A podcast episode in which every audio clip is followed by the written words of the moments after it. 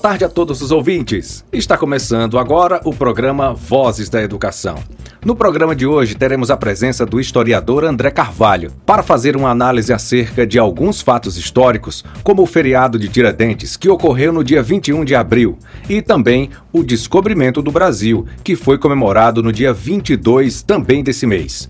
Então, você tem curiosidade para saber um pouco mais sobre essas duas importantes datas comemorativas? Fique ligado no programa de hoje. E para dar início ao programa de hoje, o Anne Vitória Lima fará a leitura dos versos da Biblioteca da Galáxia Literária. Boa tarde, J. Júnior. Boa tarde a todos os ouvintes do programa Vozes da Educação. Eu sou Anne Vieira Lima Estudo na escola Maria Edil, na turma do segundo ano A. A minha participação de hoje é para fazer a leitura dos versos da Biblioteca da Galáxia Literária. Que tristeza essa pandemia! Hoje nós vivemos isolados. Oh, saudade do que se vivia, todos juntos e misturados. Ah, que saudade do tempo na escola mergulhado na leitura, não vendo o tempo passar, tendo o mundo em nossas mãos, por meio dos livros sonhar, percorrendo galáxias distantes, até onde a imaginação nos levar. Ah, que saudade do tempo na escola e de estudar, lendo em grupo ou separado, não vendo o tempo passar. Passa logo, pandemia, pra minha alegria voltar. Vá embora, vá ligeira, deixe o melhor da vida retornar. Passa logo, pandemia, precisamos de abraços e carinho, e no meio desses laços voltaremos a sonhar. Obrigada a todos, fiquem com Deus. Que lindo! Parabéns! E você, estudante, mãe, pai ou professor que quiser participar da abertura cultural do programa Vozes da Educação, é só entrar em contato conosco através do WhatsApp. Anote 991433948. Esse é o WhatsApp do programa Vozes da Educação. Entre em contato 991433948. Você está ouvindo Vozes da Educação, um programa da Secretaria de Educação e do Comitê Intersetorial de Ensino Remoto de Tucano. Um índio descerá de uma estrela colorida, brilhante. De uma estrela que virá numa velocidade estonteante. E pousará no coração do hemisfério sul, na América claro distante. Depois de exterminada a última nação indígena. Agora eu tenho a honra de convidar o historiador André Carvalho para nos presentear com uma verdadeira aula de história do Brasil. Boa tarde, André. Seja bem-vindo ao programa Vozes da Educação. Boa tarde, J. Júnior. Boa tarde aos ouvintes da Tucano FM, estudantes, pais familiares. É, é uma honra participar desse é, excelente projeto que a Secretaria de Educação do município vem é, desenvolvendo. Quero aqui agradecer ao convite é, na pessoa da secretária Jerusa Araújo, estendendo para toda a, a coordenação pedagógica do município. Espero poder contribuir um pouco mais sobre a visão de alguns acontecimentos históricos do nosso país nesse momento. André, sabemos que no mês de abril há um estabelecimento de um feriado nacional, Tiradentes, que ocorreu no dia 21. E podemos também refletir sobre outro fato histórico relembrado nesse mês, dia 22, o descobrimento do Brasil, ou para muitos historiadores, a invasão do Brasil. Vamos rememorar? E eu já começo com uma pergunta bem objetiva que todos os ouvintes gostariam de saber, tenho certeza. Quem foi Tiradentes, André? E qual a sua importância na história do Brasil?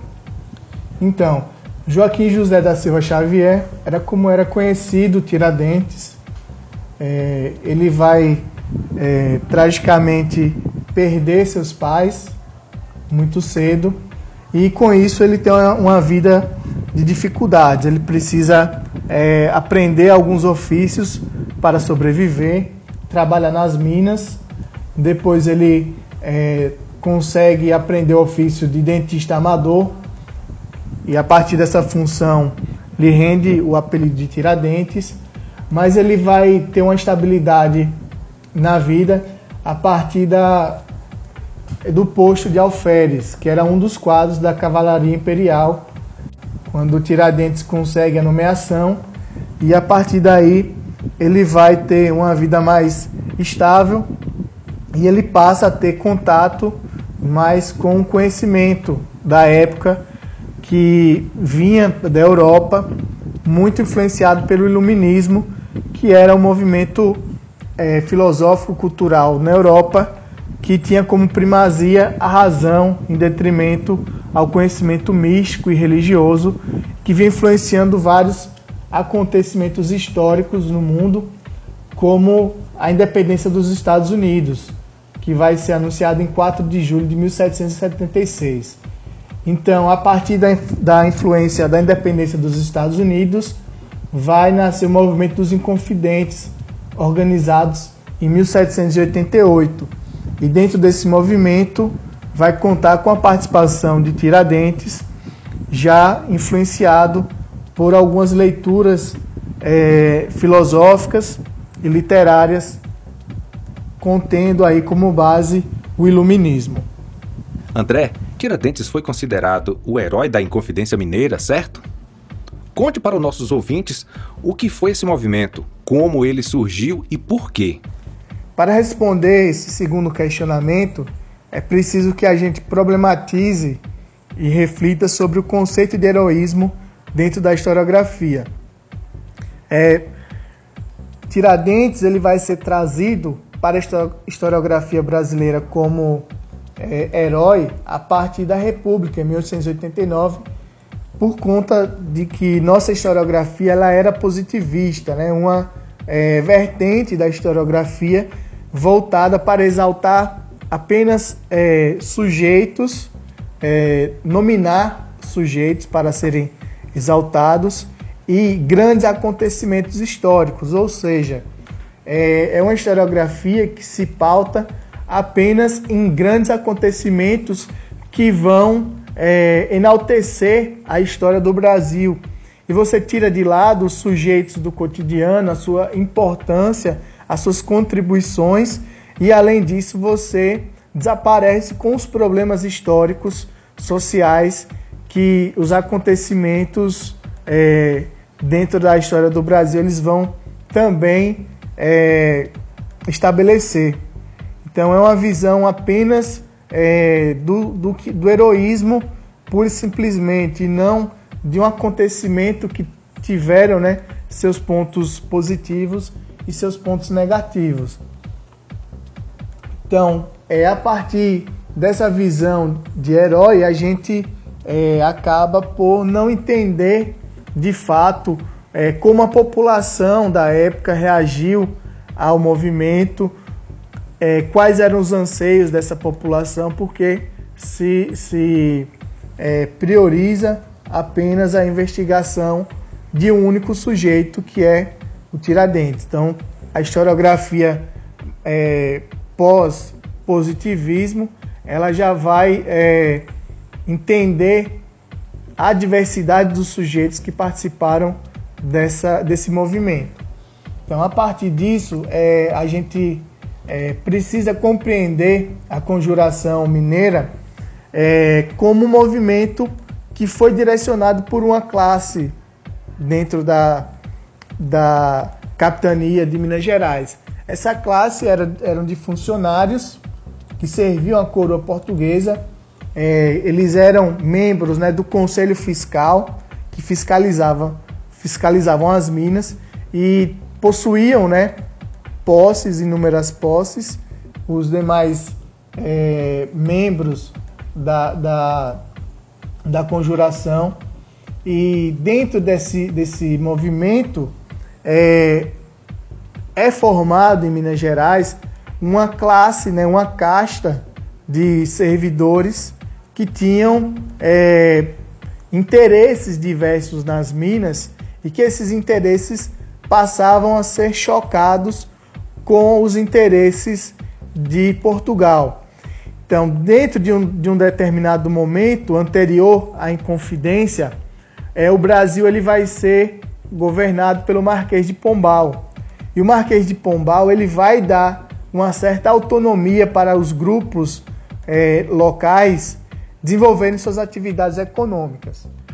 Porém, com a saída do Marquês de Pombal e o retorno da, do domínio né, brasileiro diretamente da coroa portuguesa, da metrópole, então vai haver um movimento de recolonização do Brasil, ou seja, é, Portugal queria é, que os avanços que as classes é, mais estruturadas, né, de poder aquisitivo aqui no Brasil tiveram de ter autonomia para ter os seus próprios negócios, é, agora a coroa queria fazer o inverso, retirar esses poderes para que só os comerciantes portugueses pudessem desenvolver atividades econômicas no Brasil como era outrora com o Pacto Colonial. Então era um resgate do Pacto Colonial é, dentro desse movimento. E vai haver uma reação forte, né? No Grão-Pará, na capitania da Bahia, né, de Pernambuco, e esses movimentos eles vão se espalhar. Vai haver também a conjuração baiana, próximo, né, a, a, ao período da conjuração mineira, e a conjuração mineira é, ela vai ser orquestrada, digamos assim, com, com os membros do, dessa elite de, de Minas Gerais. E dentro desse contexto vai haver um pano de fundo, uma estrutura ideológica, né, que é o iluminismo. Então, é, grande parte desses membros da Inconfidência Mineira, eles estudaram é, na corte portuguesa, né? Então, lá o iluminismo ele tinha sido disseminado por toda a Europa e eles vão beber da fonte do iluminismo, do movimento que preconizava a razão e também já influenciados pela independência dos Estados Unidos. Então, a partir desse exemplo, eles vão acreditar, passar a acreditar que o Brasil pudesse também, é, pelo menos, ter uma maior autonomia. Não era um movimento que se estruturasse é, a ponto de romper totalmente, né, se separar geograficamente é, da coroa portuguesa, né, da América portuguesa, é, até porque demandaria uma força policial muito grande, uma força é, militar melhor dizendo, muito grande para enfrentar o, o, o, o exército português. E de fato eles não tinham na época. Então, o que eles tinham como pauta principal era manter suas atividades econômicas autônomas, né? sem perder a, a, essa autonomia para comerciantes portugueses e, e fazendeiros também de origem portuguesa que possuíam privilégios e que queriam manter esses, esses privilégios. Então, a partir desse momento, vai haver a insatisfação por parte desses grupos, né, da elite e também havia uma insatisfação popular muito grande, porque é, havia o imposto chamado quinto, que um terço de todo o, o ouro e os metais preciosos explorados nas minas precisariam ser enviados para a corte portuguesa e havia uma fiscalização é, para que isso fosse é, mantido. E como o ciclo do ouro ele é um ciclo curto, né, porque faltava tecnologia para a exploração das minas é, com maior profundidade, esse ouro superficial, ouro de aluvião, também como era conhecido, é, ele vai se, sofrer uma escassez rápida, né? dentro de algumas décadas e a partir disso a coroa portuguesa não se conforma com a perda dessa arrecadação e passa a transferir para a população impostos que compensassem né, a perda da, da exploração dos metais preciosos. Então, se a população não tinha dinheiro, eram tomados né, bens, animais, o que tivesse de valor para que a coroa portuguesa mantivesse os seus lucros.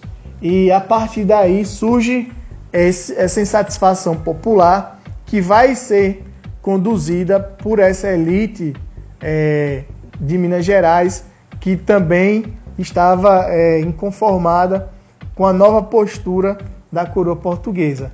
E o, o Tiradentes ele se insere nesse grupo da elite, não fazendo parte da elite, vindo de uma classe popular, mas se insere pensando é, nessa, nessa influência né, republicana iluminista. André, quais as principais ideias defendidas por Tiradentes? O que sua figura representa? As principais ideias defendidas por Tiradentes é, é preciso frisar que era é, uma estrutura de Estado republicano, ou seja, o, o país governado a partir de um sistema presidencial ou parlamentarista, não mais o império, garantindo assim é, autonomia para a capitania de Minas Gerais, se separando da, da corte portuguesa.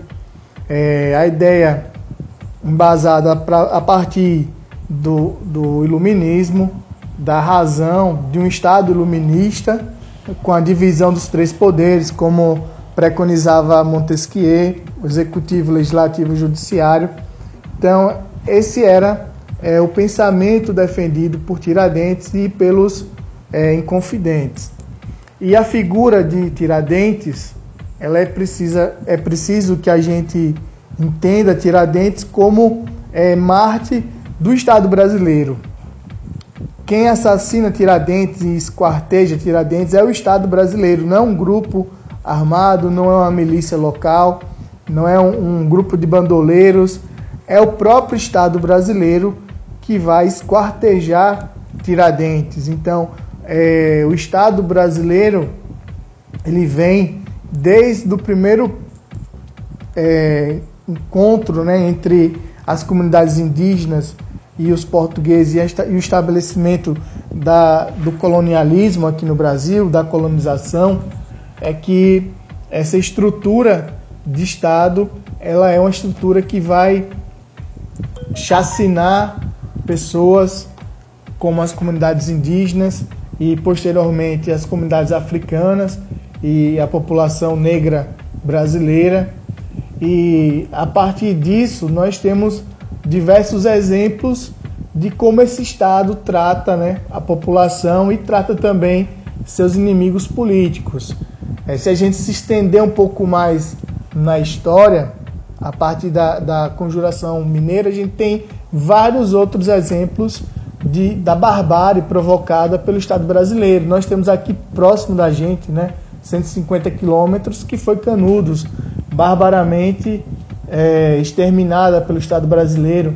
Nós tivemos as ditaduras, a de Vargas e a de 64, a civil-militar, em que vários é, opositores ou apenas manifestantes, estudantes, pessoas comuns que se manifestaram é, contra a ditadura, é, tanto a de Vargas quanto a de 64, foram é, assassinadas, desapareceram, foram torturadas. Então, o Estado brasileiro ele tem um largo histórico de ser um Estado genocida, um Estado que, que assassina é, a população e, e assassina também é, opositores políticos. E se a gente trouxer também para é, atualidade, o Estado brasileiro continua assassinando, né? É, os órgãos de repressão do Brasil são estão aí entre o Brasil está entre os países que mais mata, né? Dentro é, do confronto com as forças é, de repressão. E isso são números que mostram é, o descalabro que é o Estado brasileiro, tanto para a proteção ou a não proteção da população, que quando o Estado não chacina diretamente, é, por muitas vezes ele é omisso né? e permite que, que essas comunidades, essa, esses setores da população que deveriam estar sendo protegidos ou são mortos pelo próprio Estado ou sofrem aí por omissão.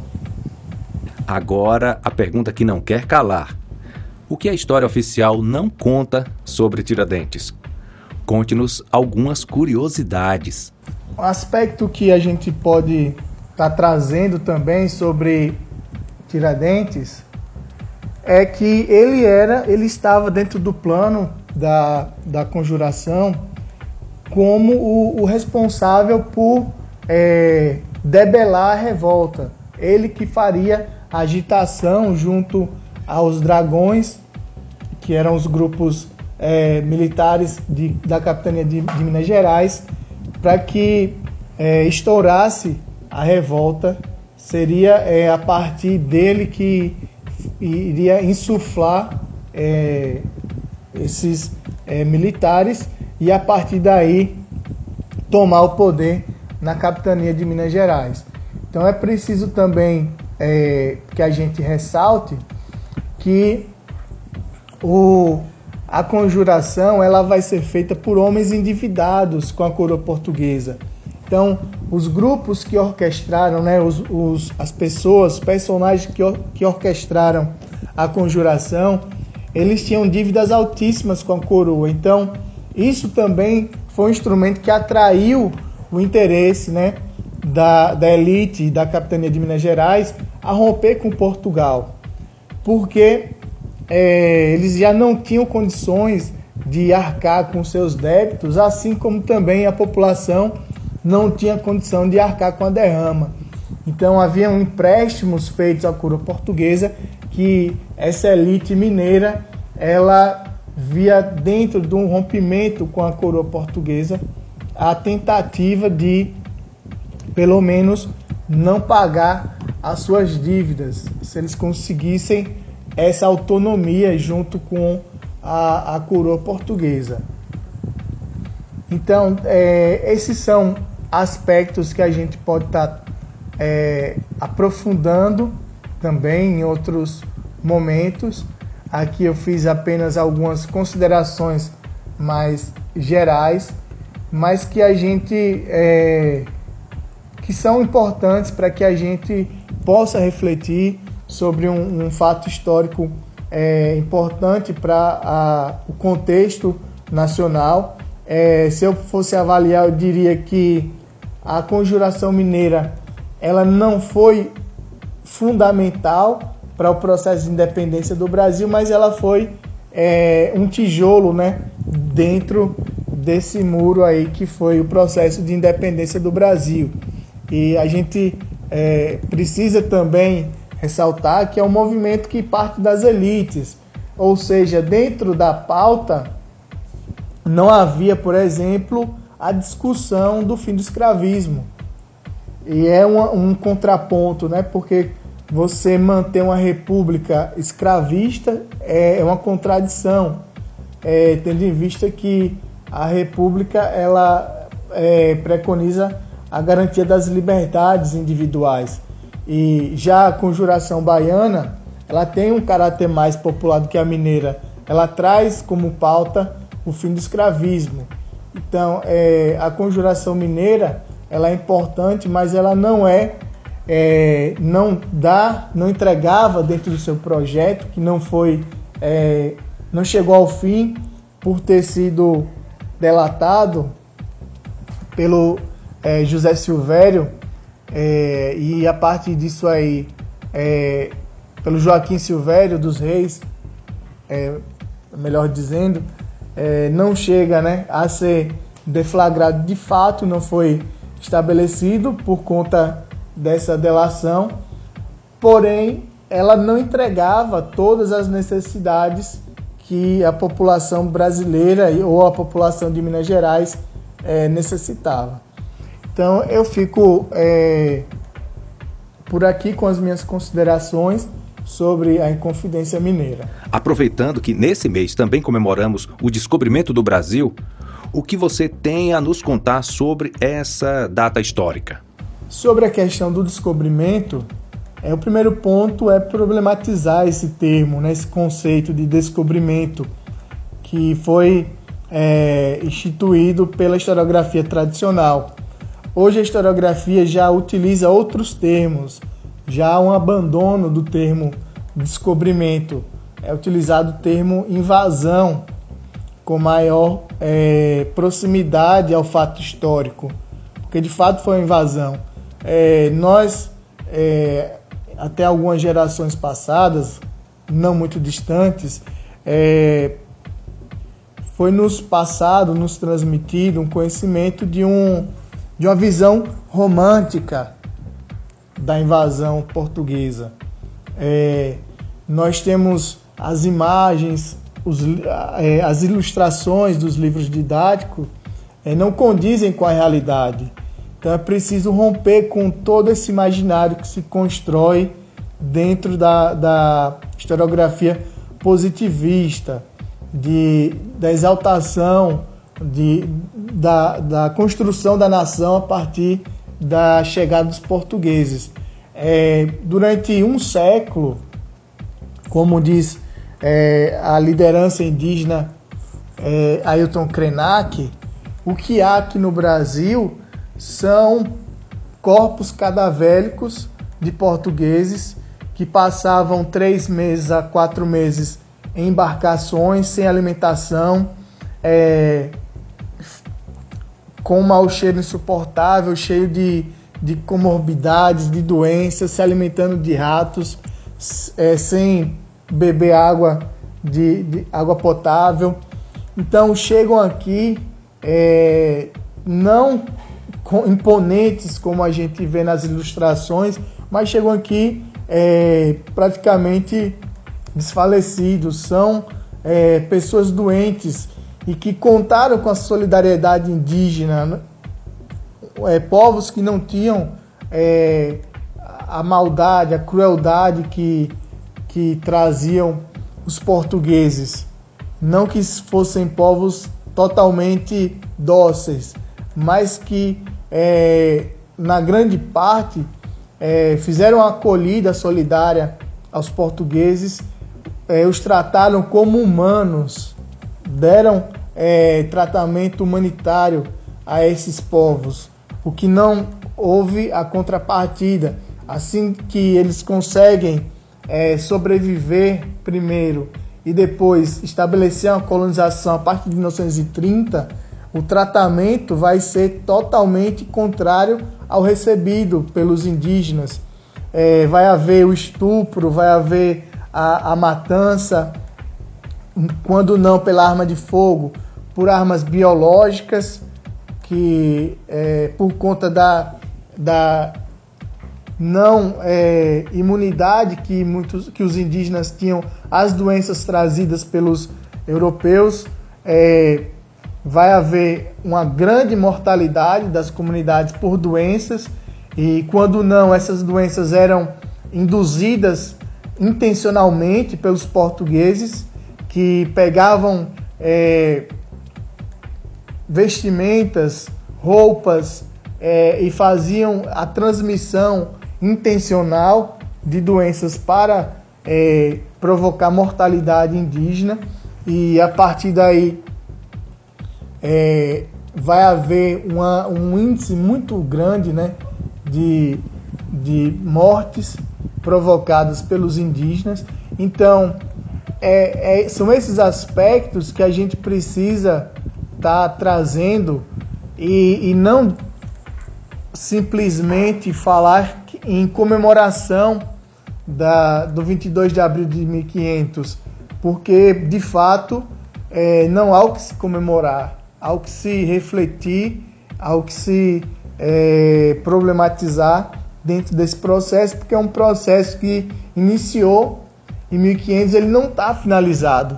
Nós temos, é, apesar de que houve algum avanço no, nas últimas décadas, né, da, do crescimento da população indígena no Brasil, mas é, foram diversos povos que tiveram, é, que foram dizimados ou tiveram sua cultura dizimada, né? não desapareceram as, a língua, a, a, as tradições e nós não damos a, a importância devida à população indígena é, até os dias de hoje, né? Nós tratamos, o Estado brasileiro trata as comunidades indígenas, é, além de não dar os cuidados necessários, ainda provoca mais mortes, como a gente está vendo com a falta de vacinas. É, as populações indígenas, que são os povos é, com prioridade né, dentro desse contexto de, de pandemia.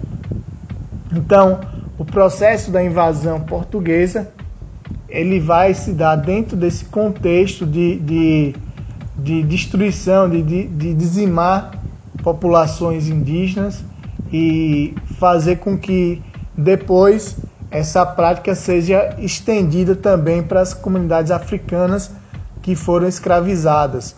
E é importante a gente frisar também que é, não apenas os africanos foram escravizados, os indígenas também foram escravizados no Brasil, desde a primeira hora. É, nós temos aí uma luta, né, uma, uma guerra dentro da colonização entre a, a Igreja Católica e os portugueses que viam explorar as terras porque a Igreja Católica queria o um monopólio da escravidão indígena para construir seus fortes, suas é, missões, as igrejas eram também construídas, alicerçadas com a mão de obra indígena, e a partir desse momento é, a igreja queria proibir que os portugueses utilizassem a mão de obra indígena. Vai haver uma concessão apenas quando a igreja é, dá a possibilidade da escravidão pelas chamadas guerras justas, ou seja, quando simulasse é, um conflito, né, uma rebelião da população indígena contra os portugueses, e aí eles vão se utilizar desse, é, dessa possibilidade para poder fazer a escravidão indígena, mas a igreja ela vai o tempo todo é, querer se apropriar, né, monopolizar a, a escravidão indígena, que vai acontecer até o século XVIII, é, quando a, a, população, os indígenas no Brasil, é, vão ser libertados né, oficialmente da escravidão a partir do final aí do século é, 18. Muito obrigado pela sua participação, André. O programa Vozes da Educação teve a honra de receber André Carvalho, um historiador que nos fez entender melhor sobre importantes fatos históricos do Brasil. É, eu gostaria de agradecer mais uma vez ao convite da Secretaria de Educação do município, é, a coordenação pedagógica. Queria agradecer também é, aos ouvintes, aos estudantes pela atenção é, em estar aqui conosco, compartilhando esse momento de, de conhecimento. Espero ter contribuído para é, esse processo de, de conhecimento da nossa história, de momentos históricos do Brasil e que também é, tenha provocado é, questionamentos. A gente não tem as respostas concluídas, mas a gente é, tem por objetivo provocar é, questões para que os estudantes possam é, buscar cada vez mais ampliar os seus conhecimentos.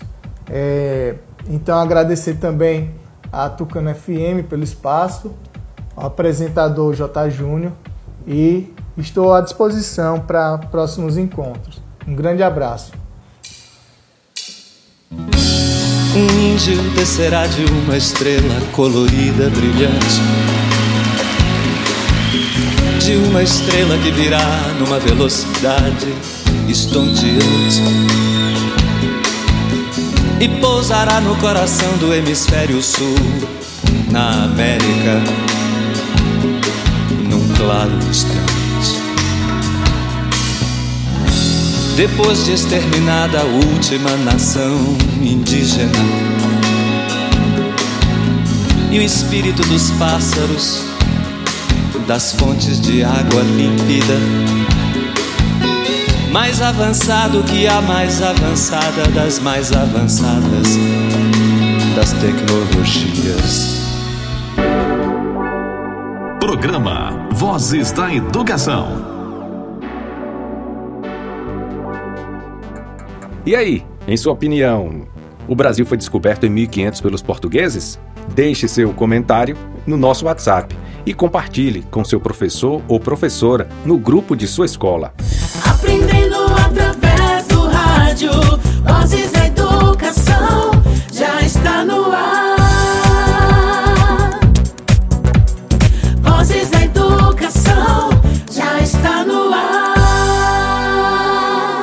Estamos recebendo uma mensagem muito especial de um dos nossos ouvintes. Boa tarde. Olá, boa tarde. Eu sou o professor Guilherme, represento é, como membro no Comitê Intersetorial do Ensino Remoto no município de Tucano. Estou representando os gestores escolares e venho aqui dar essa mensagem aos pais aos estudantes, né, para dizer a importância em participar né, e acompanhar o programa de rádio que estará ao ar da segunda às sextas-feiras, das 17 às 18 horas, na rádio Tucano FM. O nome do programa é Vozes da Educação.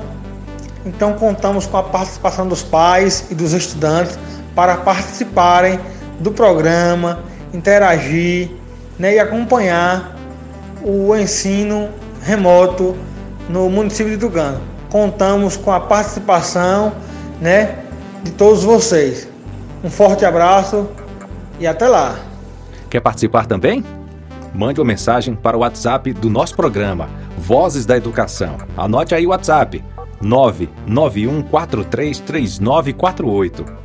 Conta pra gente o que vocês esperam, que vocês gostariam de que fosse apresentado ou discutido no programa Vozes da Educação, programa educativo da Secretaria de Educação e do Comitê Intersetorial do Ensino Remoto do município de Tucano.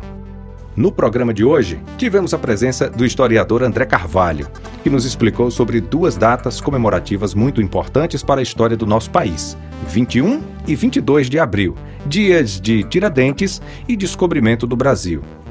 Tivemos também a participação do aluno Pedro Matos, que recitou o poema Saudade em Tempos de Pandemia, escrito pela professora Aline Santana. Agradecemos a todos os ouvintes pela audiência e fiquem sintonizados, porque amanhã tem muito mais. Amanhã, no programa Vozes da Educação, falaremos sobre a importância da família no ensino remoto. Para isso, contaremos com a presença de duas convidadas para lá de especiais. Então, não percam! Obrigado e até amanhã! Você acabou de ouvir pela Tucano FM. Programa Vozes da Educação.